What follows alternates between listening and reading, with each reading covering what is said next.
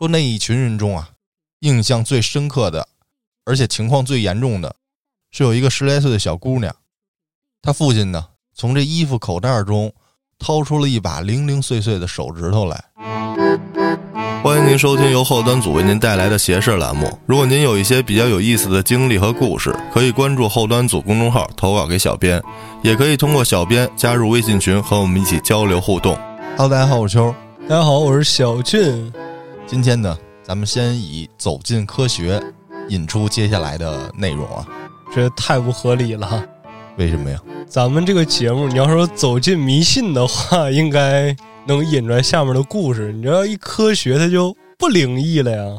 走进科学的那个栏目嘛，那是一个偏搞笑风格的栏目啊，就是什么小飞棍，什么 夜间有狗狂吠，什么千年古刹没有落叶，都是这种的呀。但实际上，它里面有一期节目，就是电视台请了各种专家到了当地去勘察，也没有找到这个事情起因的缘由。就是有一个大狠的秘密，这些专家来了之后也没辙，对，就没有最后给出那种什么飞机上的排泄物之类的啊，蓝冰 啊，天降神兵，舔一舔，每天舔一舔能长寿，得泡水。那这期节目呢，叫做《哀牢山猝死迷雾》。这个哀牢山怎么讲？是印象中崂山道士那个崂山吗？这哀是悲哀的哀。牢是坐牢的牢，山就是山脉的山啊。这个山呢，应该是在云南的某处啊。说每年的六七八月这三个月份，这山里的某一个村子里都会有村民离奇死亡啊，而且还是非自然情况的死亡。于是这节目组就带着各种专家到实地去找寻这个缘由嘛。嗯。结果找了一圈也没有找到让这个村民非自然死亡这么一个事情的原因，最后就是让村民集体的搬离了那个村子。哎呦，节目的最后呢，也给出了一个理由嘛，就是说可能是当地的气候问题，说是可能有瘴气影响人的身体，然后让人猝死。那不应该呀，因为你说了是整个哀牢山上面发生的事件。那要是有的话，应该是山上的所有村子都有这种情况，怎么能单独就有一个村子呢？所以就是这个事儿真相就一直没有找到，属于局部地区小气候。对，咱们今天要讲的这位的主人公，就是在这个哀牢山生活了二十多年的一位，他也是在那会儿看了这期节目，自己呢去实地探查了一番。以下呢就是他的经历。他说呀，当年因为这个《走进科学》那一期栏目，勾起了他的这个好奇心，也是因为年轻气盛，为了寻求刺激，所以呢，他叫上了一个朋友，两个人准备去这哀牢山的那个村子，叫石垭口村，去探寻一下真相。那时候大概是零九年，他也是无意中看到了《走进科学》那一期栏目，看完之后呢，他就觉得很震惊，因为他在那儿啊生活了好久。也并不知道那个石垭口村啊发生过这种事儿，因为那个时期啊，他们家呢已经从那个石垭口村所属的乡镇搬到了县城，对于电视里说这个大规模的集体猝死事件也没怎么听说过。是他后来啊回到老家的时候，他的一位发小跟他讲起过，说那会儿啊电视台下来的时候，还跟了好多地质方面跟医学方面的专家一起来的。再说，这名跟他同行的朋友，是他从小一起长大的朋友，小名呢叫做阿生。于是呢，俩人决定结伴而行。他呢从县城骑车六十多公里的山路啊，先到乡上。大概是中午两点多的时候，找到阿生，俩人呢到乡上的饭馆吃了一顿。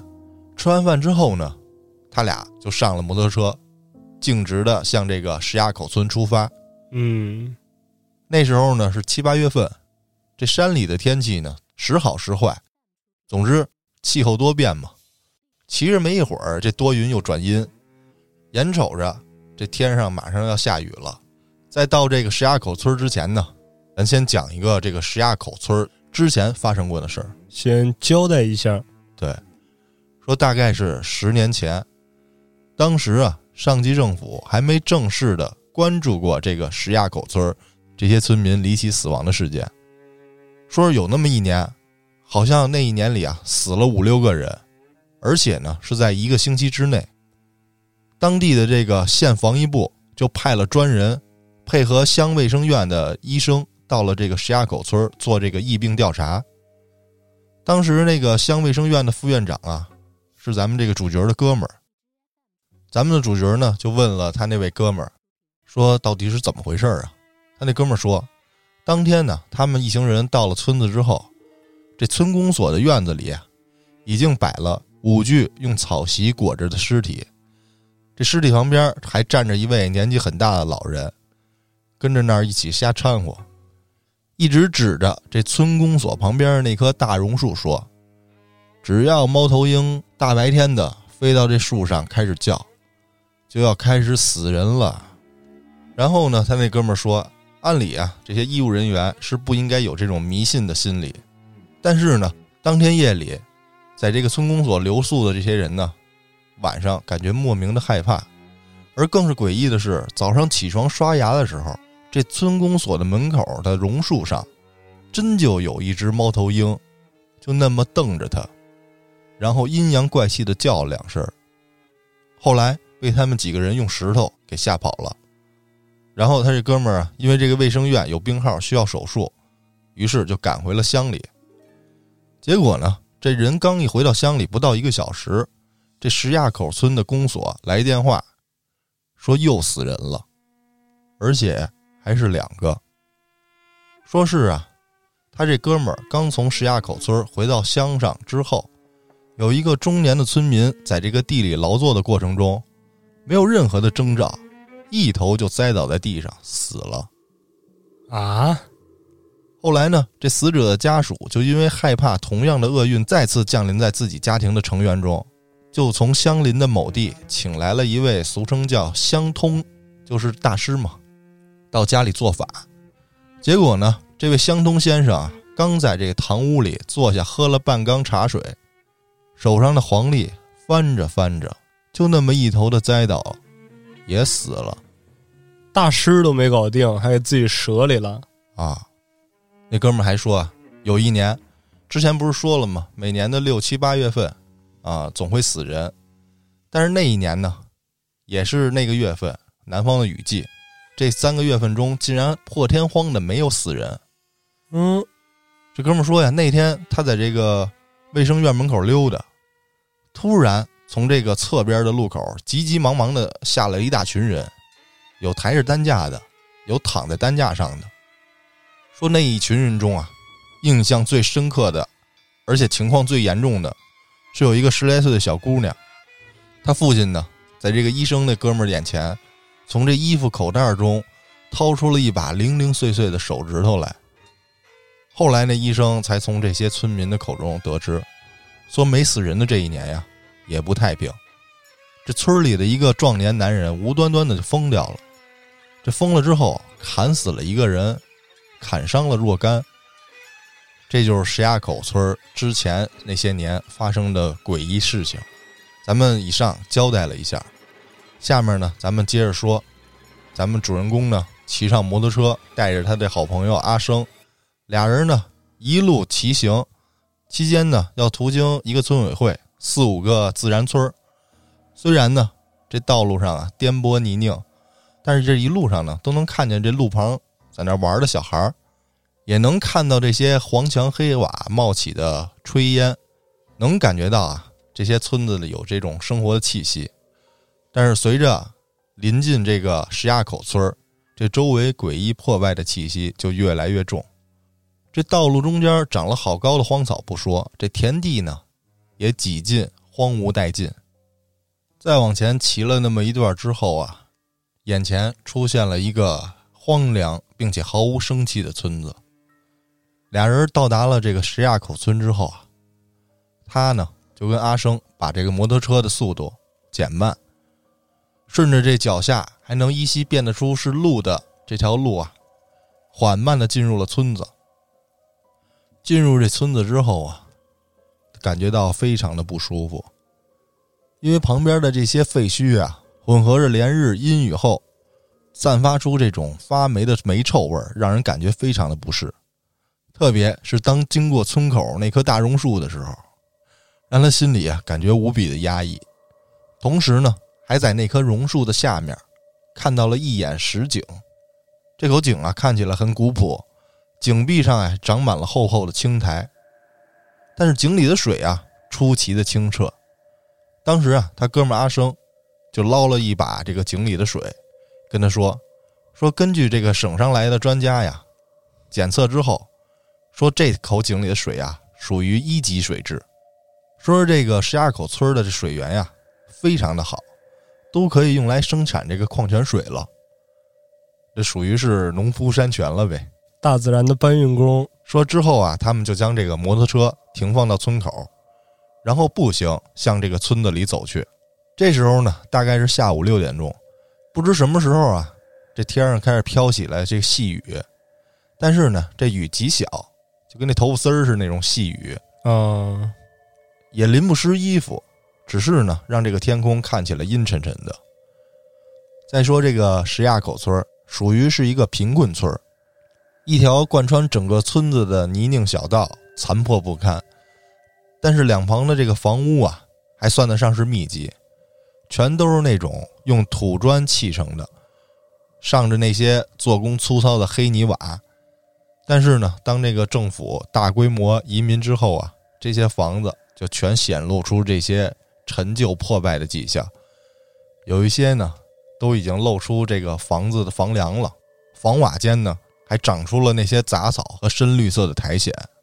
当然，不管怎么说，这至少啊，还证明曾经有人在这生活过。并且呀，这村子里人口也不少，这再破败也还是能看出啊，这街道两旁的商铺和一两个汤锅店。这汤锅店呢，就是卖这个水煮牛羊肉的饭馆。当时呢，他们就路过了一间大概五十来平左右的吊脚楼，他呢顺势啊瞄了一眼，就看到这楼里啊有几张这个黑的都发霉的桌椅板凳还有一个垮了大半边的火灶。就这么着，他跟他的朋友阿生啊，慢慢的走完了整条街，看到了除上面所说之外的事物啊，还有这街边人家摆放在这路边用来喂猪的食槽，甚至里面那些黑的变成渣土的猪饲料还能看得到啊。这一切迹象啊，都证明这个村啊虽然贫困，但是曾经啊有过各种各样的生活场景。现在变成这么荒芜的状态呀，也多少让他有点感慨。七月的时候呢。这个白天比较长，天呢不会黑得太快，但是呢，因为这阴雨的关系啊，这七点多左右啊，这天啊就明显的灰暗了下来。他跟这个阿生啊，就在街角找了一间比较完整、看起来比较坚固的房子，俩人生了火，烧了水，吃了点东西。这时候呢，这天儿基本就黑了。入夜之后啊，他跟阿生找了一堆柴，围成了一个火塘子。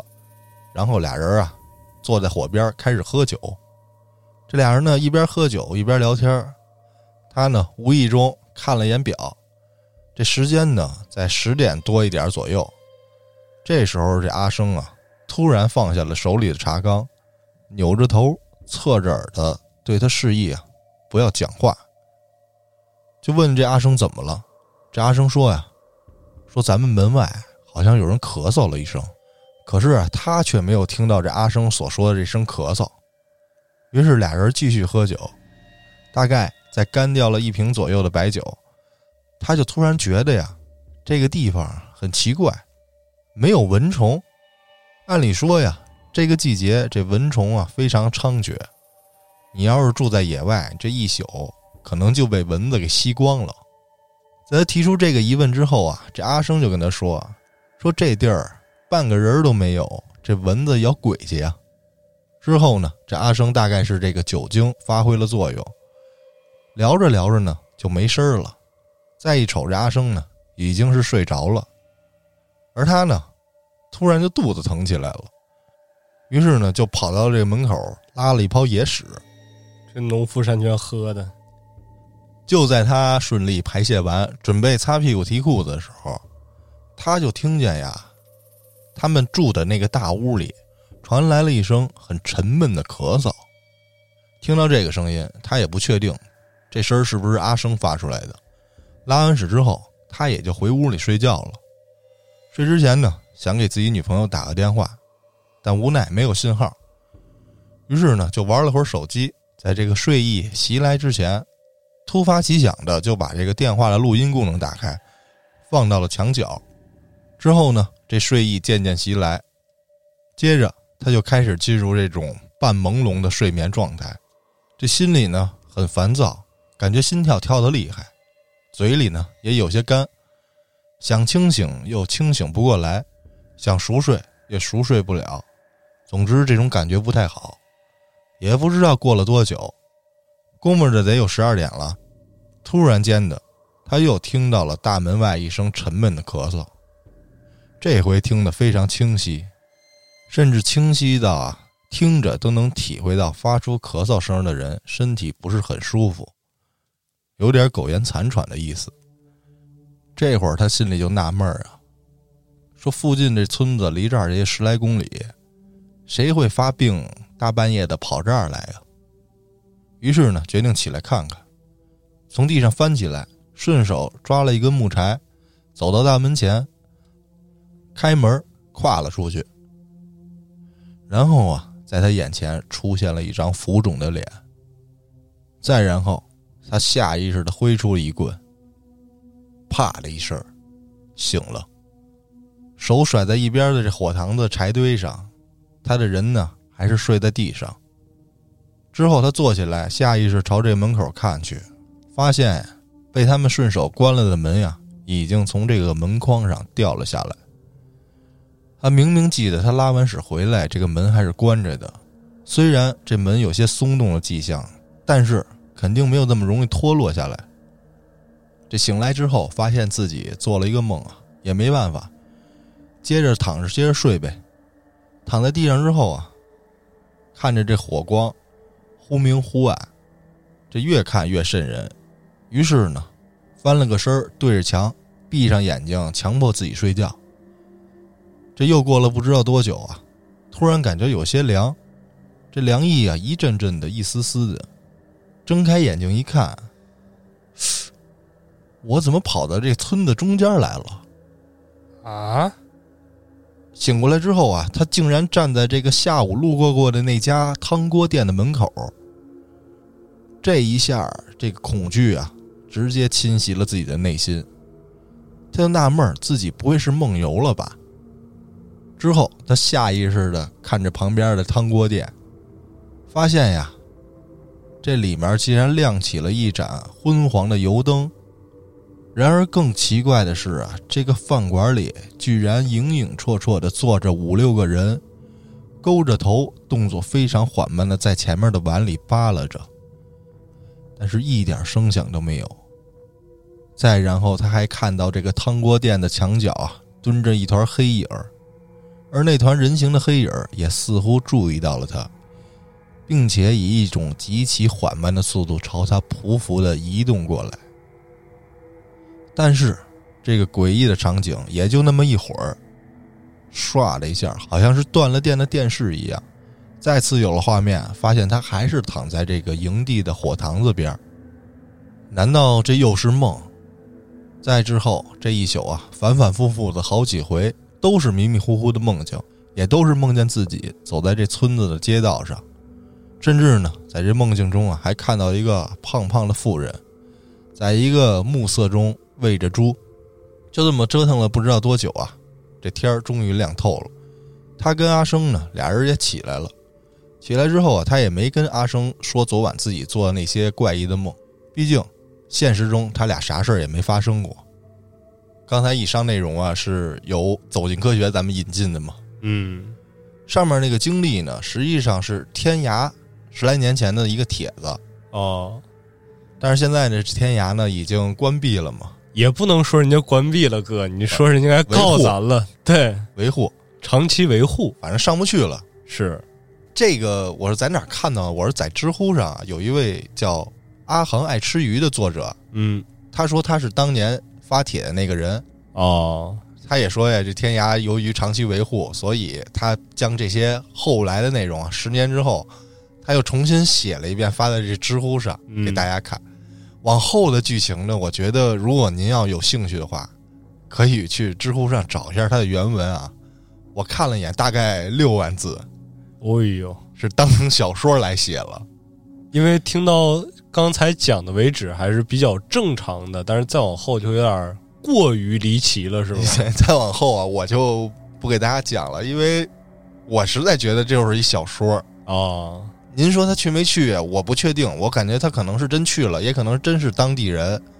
但是他后面写的这些经历跟内容啊，环环相扣啊。刚出了这村儿，又到了旁边的村儿，找了一个村支书，就聊起当年的事儿了，有各种诡异的事儿，我觉得就有点像写小说了，有编排的。但是，就算抛开这些不讲，哀牢山这个离奇死亡事件，就是确实上过《走进科学》的，是，而且还有后续，说是后续有四名研究人员，由于这个哀牢山的事情过于离奇，然后他们在。自己组织再一次上山寻找这个秘密，结果很不幸的是，在山上又发生了死亡。嗯，后来搜救队在找到的时候，也是跟之前那些人一样，没有外伤，然后就这么平白无故的去了。啊，也是猝死，是，就是自始至终到现在也没有找到这些人离奇死亡的原因。没错。但是事情发生到这里，包括听了刚才的故事，我有一个大胆的揣测啊。刚才哥你也讲了，这个山里面来过很多科研人员，包括什么植物学，然后研究水源、研究地势地形这些，但是他没找昆虫学家。虫子？哎，对，因为我之前也忘了从哪儿看到的一个新闻报道吧。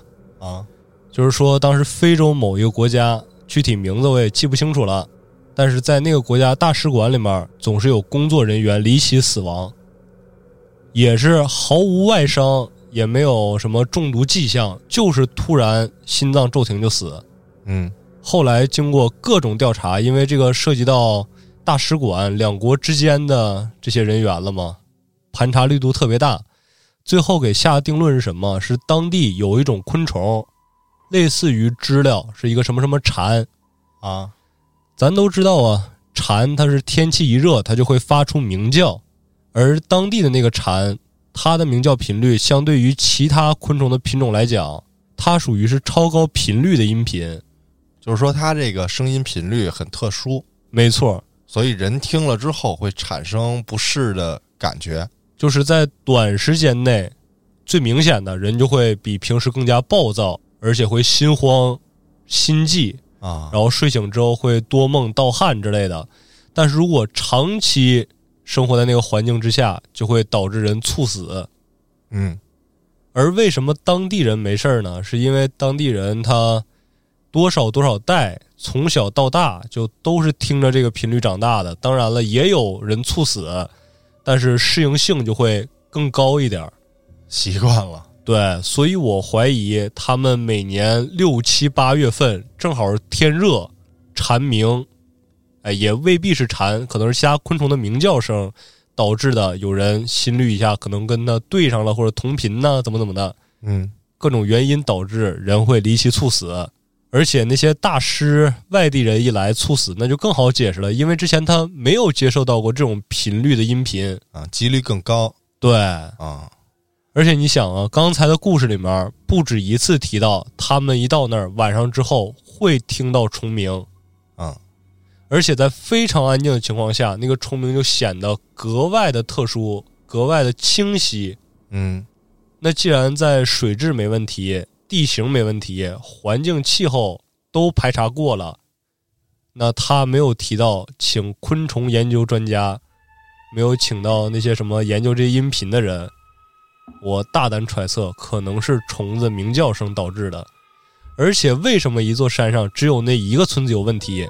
因为众所周知，那虫子呀，可能同样品种的，它总是扎堆儿的生活，可能那块正好就赶上一个什么虫窝，规模更大。对，别的地方也有，但是一两只它不成体系啊，大规模连续的高频发生，导致人意外猝死。嗯毕竟你像什么一二月份、十二月、十月、九月这种的，天冷了以后它没发生过，那很有可能啊。当然也是小俊我的个人揣测。也有道理啊，因为大自然未知的东西太多。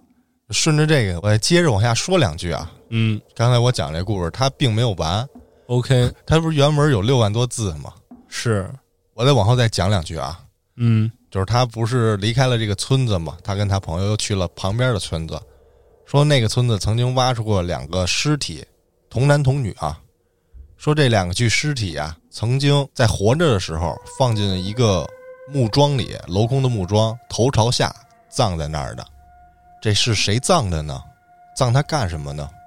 说是啊，这个石垭口村在建村之前，这块儿啊没有水源，所以这石垭口村民就想到旁边的村子引一条水源过来，但是旁边那个村子村民啊不同意，因为他们那个水源是龙脉，觉得自己觉得是龙脉啊，有风水。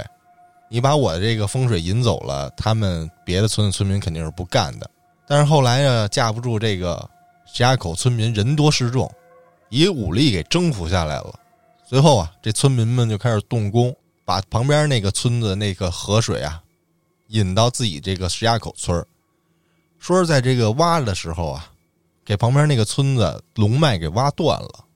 这旁边这村子正好还会古术，于是怀恨在心，用村里的这些东西以物换物，换来了一对童男童女。哎呦，说是下咒啊加蛊，把这两个童男童女分别埋在这石垭口村的所谓的龙脉上面，头尾各埋一具，然后再往那个水里下这个诅咒，让这村子世世代代的人呀断子绝孙之类的，非常恶毒。所以这石垭口村每年就会有这些人离奇死亡。说这个究其根本是这个水导致的。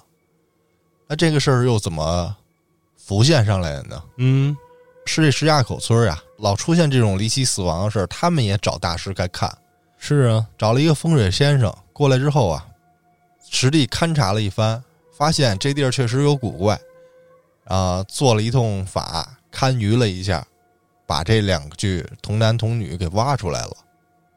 这挖出来之后呢，这个当时那个石垭口村的村长就借着这个机会，把这尸体带到这个政府那儿，就是做个报告嘛，希望上级能给解决办法呀，再嘉奖一番嗯，啊，立功了嘛，觉得自己是啊，反倒上级没嘉奖，还批评了他一顿，这是为什么呀？搞迷信啊，哦哦，不对于是呢，这石家口村村长也就没了心气儿了，就给了这个风水先生几百块钱当做辛苦费给打发了。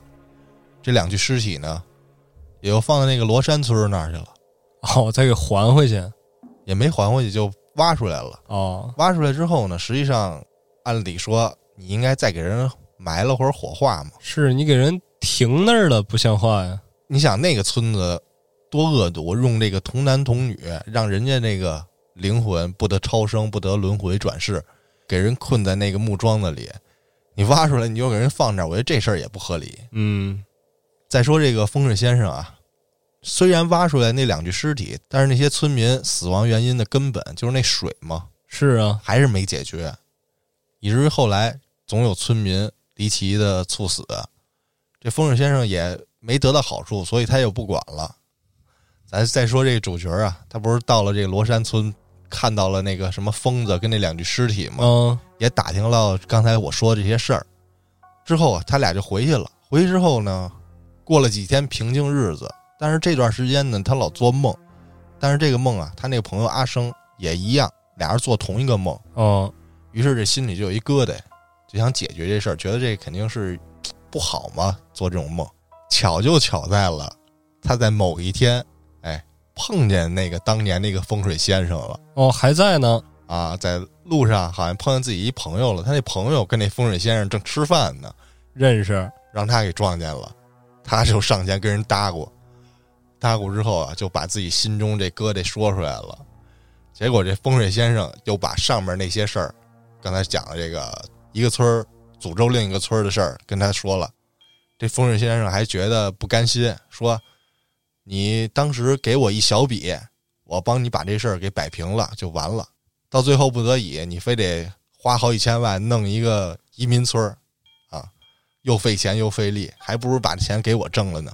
哎呦，能听出来这个风水先生这个道德品质不太行。是，这就是这个故事往后延续啊，还有啊，还没完。哦，如果大家感兴趣的话，可以自己找去看一看啊。那我大概知道这个主角叫啥了。啊，那主角应该是少数民族，应该是满族那块儿，姓福，叫尔摩斯。然后那兄弟叫华生嘛，姓华，阿生。操！要照这个频率下，这俩哥们儿能成事儿，应该是能把这个问题给他解决了。也就是我看到这儿，我就觉得这事情不对，啊，一切都太过于巧合了。要往连续剧那块儿走，它还有标题啊，主要是因为有标题是吗？啊，所以说这位作者他到底是不是亲身经历的，不确定啊。您要是感兴趣，您自己看看。今天也是跟大家分享一下嗯啊。，OK，那讲完这个哀牢山的故事之后，我后面给接一个咱们听众朋友的亲身经历。这个听众朋友的 ID 叫做 R E N，人对，咱们就简称他为阿仁。啊，又是阿仁对，咱们这个阿仁呢，他家里面家境比较殷实，啊，比较有米，嗯，所以老爷子的爱好也比较高大上，不好别的，平时就爱玩点古玩。哇，对，但古玩突出一个“古”字儿，特意强调，可不是文玩啊，都是有年头的老物件儿，比爷爷岁数大。大多了。因为网上那些鉴宝视频说，整个这一摊儿嗯，岁数最大的是摊主，要么就是那底下那块布是这么回事儿啊。啊。说老爷子好玩古玩呢，而且收集了很多很多，导致他那个卧室里面床头柜放不下，就都放到书房里面了。书房一般阿仁不爱进，因为感觉古玩放多了呀，书房不干净。毕竟这东西都有年头，有年头了，时间长的多少沾点灵性，指不定从多少任堡主的手里面，哎，这么一代一代的流传下来的。而且放着这些古玩的书房，总是发生一点离奇的小事件。最为明显的就是放在书房里面的电脑总坏。到目前为止，书房里面的电脑已经换了七八台了，而且换的是台式，那笔记本坏了的更是不计其数。啊，就仿佛这个书房之中住着一位无形的牛哥。真能电脑，对，生前搞 IT 的，是，就是电子产品一进去，手机就信号不好，电脑自己烧，也没怎么用，放着放着，有的时候就开不开机了。那就别搁那屋了。毕竟书房嘛，而且奇怪的是，书房的气温常年比其他房间低，这个是肉眼可见的。就是拿着室内温度计，你从客厅一测，可能大白天二十三四度，到书房一打，说哎十九二十度，就这么明显。而且书房还不是一个不透阳光的小单间儿，书房是有窗户的，外面阳光能照进来。有采光的，对，但温度就是低，也不知道为什么。但毕竟一直没有给阿仁造成实质上的影响，所以阿仁也就没放在心上。直到是前几年，阿仁大概二十五六岁的时候，当天是冬至前后的一个晚上，阿仁躺在自己卧室里面干游戏，一干就干到凌晨三四点左右。阿仁有个习惯，好干净，每天晚上睡觉之前不冲个澡就睡不着。一看时间也三四点了，说咱抓紧，简单去洗手间里面冲这么一下，就赶紧回来睡觉，毕竟第二天还得上班呢。可是刚出了卧室门，阿仁就犯嘀咕了，因为那书房啊就在厕所旁边的房间，如果想上厕所，必须得经过书房。白天的时候，这书房里面温度就那么低，一到了晚上，仿佛就是屋里面的寒气已经具象化，能看着它顺着书房门里面流出来一样。可是因为阿仁自己这个洁癖的习惯，也没什么办法，这澡今天必须得洗上。于是阿仁硬着头皮就去了洗手间了。可是刚一打开灯，还没等阿仁进去的时候，阿仁就感觉今天要出点问题，有说法。因为正常咱们知道，洗澡的时候如果水温太高，屋里面都是雾气，雾蒙蒙的。可是今天阿仁一进洗手间，刚打开灯，还没等放水呢，这屋里面仿佛就罩上了一层薄薄的雾气。甚至阿仁看向水池子上面的玻璃的时候，都感觉这玻璃上隐隐的起了一层雾。阿仁也没多想，赶紧脱光了衣服，就打开花洒进去洗澡了。水倒是挺热的，能明显的看见这花洒下面冒出来一股热气，就是开了热水之后的效果。但是奇怪的是，等这水浇到阿仁身上的时候，阿仁能明显感觉到这水。是凉的，甚至这水刚接触到阿仁皮肤上的时候，给阿仁冻得一激灵，起了一身的鸡皮疙瘩。于是阿仁就想着，我赶紧洗完，赶紧回屋。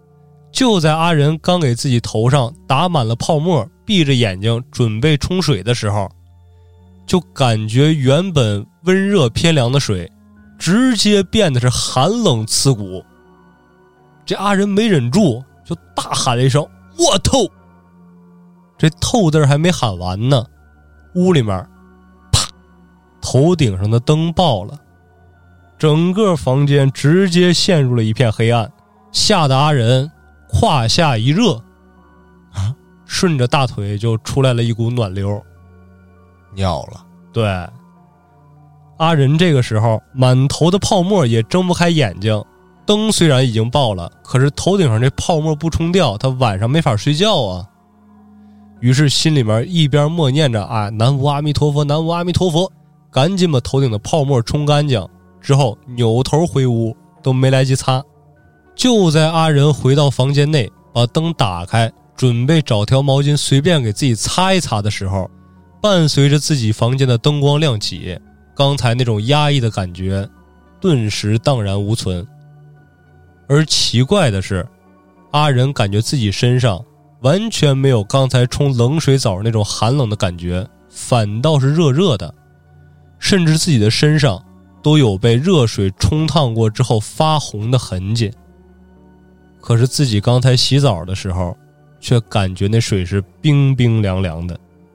但是当阿仁回想到刚才自己在洗手间里恐怖的经历，实在是不敢回到洗手间里面再一探究竟了，于是赶紧擦干身子，躲到被子里面瑟瑟发抖的睡了一夜。等第二天早上，家里面人已经都起来了，他这才把昨天晚上的事情跟家人原原本本的复述了一遍。那洗手间的灯泡灭了，家里面只能请维修的工人过来给换一下灯泡。可是换灯泡的时候，那师傅就说了。我这这么长时间也没见过 LED 灯就好没样的烧了呀，啊，LED 灯很难烧啊，而且你们说昨天晚上也没跳闸，也没怎么样的，不应当啊。但是坏确实是坏了，于是乎给阿仁他们家又换了一个新的 LED 灯，这件事儿也就作罢了。